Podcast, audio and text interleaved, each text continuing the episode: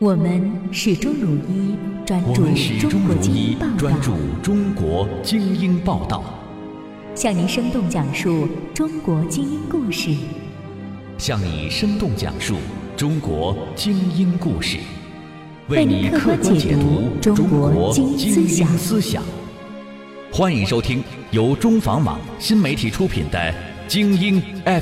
欢迎收听由中房网新媒体出品的《精英 FM》。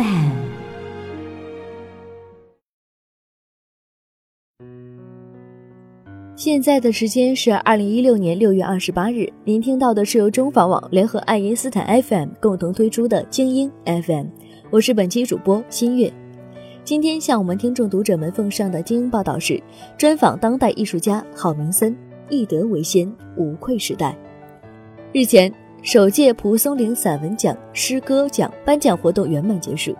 陕西籍作家郝明森所著的散文集《乡村记忆》。在来自全国各地的一千余件参赛作品中脱颖而出，荣获了散文奖二等奖。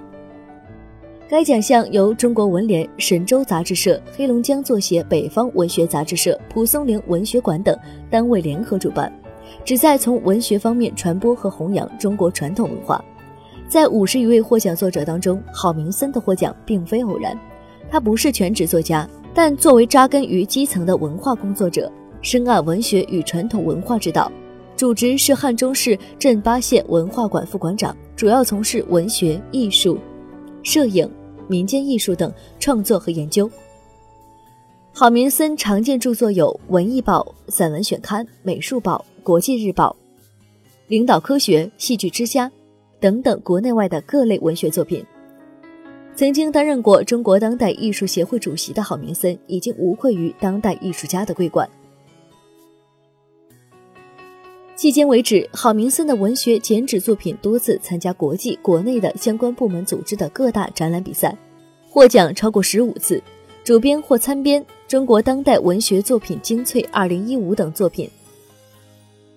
中共汉中市委宣传部授予他二零一二年汉中市十大优秀美术家、二零一五年全市基层宣传思想文化工作先进个人荣誉称号。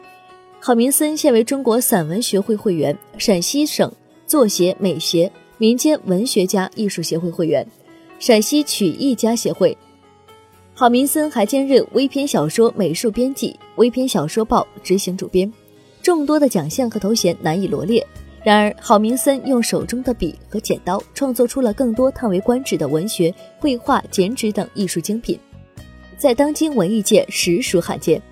近日，中房网全媒体记者专访了百忙之中的郝明森，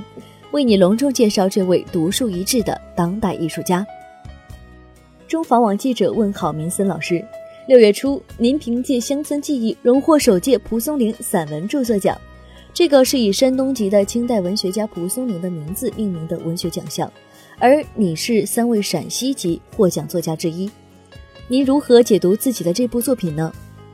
郝明森老师说。对于荣获首届蒲松龄散文奖，我相信评委读懂了我的作品。《乡村记忆》反映了陕西乡村的乡风、乡人、乡事、乡物，这些民间文化随着社会的变迁而逐渐消失，扎根在养育我的故土里，扎在父母日夜的牵挂里，也扎在了我沸腾的热血里。中房网记者问老师：“你在大学时期就开始发表剪纸美术作品？”而剪纸是一项传统的民间艺术，在一般人的印象当中，心灵手巧的女士比较擅长。而您的作品不仅生动形象，而且还屡获大奖。您的剪纸创作之路应该很早了吧？您是如何继承发扬这门民间艺术的呢？郝明森老师说：“是的，我从小就喜欢剪纸，真正的老师是我的母亲，她是当地的一个剪纸高手。那时候只是作为绣花的底样，称之为角花。”考上艺术院校后，在课余时间，我把自己的剪纸爱好作为一个专业创作来钻研。剪纸是我国民俗文化的载体之一，生动地反映时代生活，具有强烈的民族风格。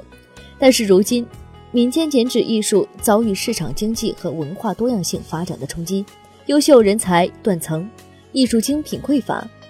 当代微篇小说作家协会今年举办过。明森剪纸杯第二届全国微篇小说大赛，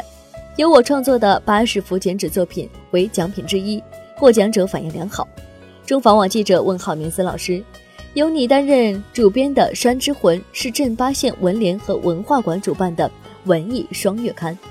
这本刊物无论是封面设计还是稿件评审、内外编排，都注入了大量的心血。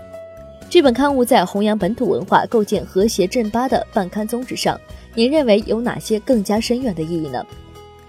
郝老师说，《山之魂》原来是报纸，因为篇幅所限，不能满足更多的文学爱好者的需求。正因为我对编刊有了经验，所以在指导起其他县区刊物时，我还参与了微篇小说、微篇小说报等刊物的编辑工作。中房网记者问郝明森老师：“镇巴历史悠久，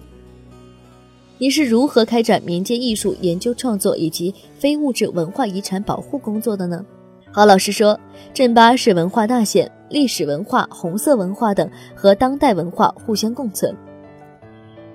根据不同的地域文化挖掘整理，目前已经申报为了国家级非遗项目一个，省级五个，市级十一个。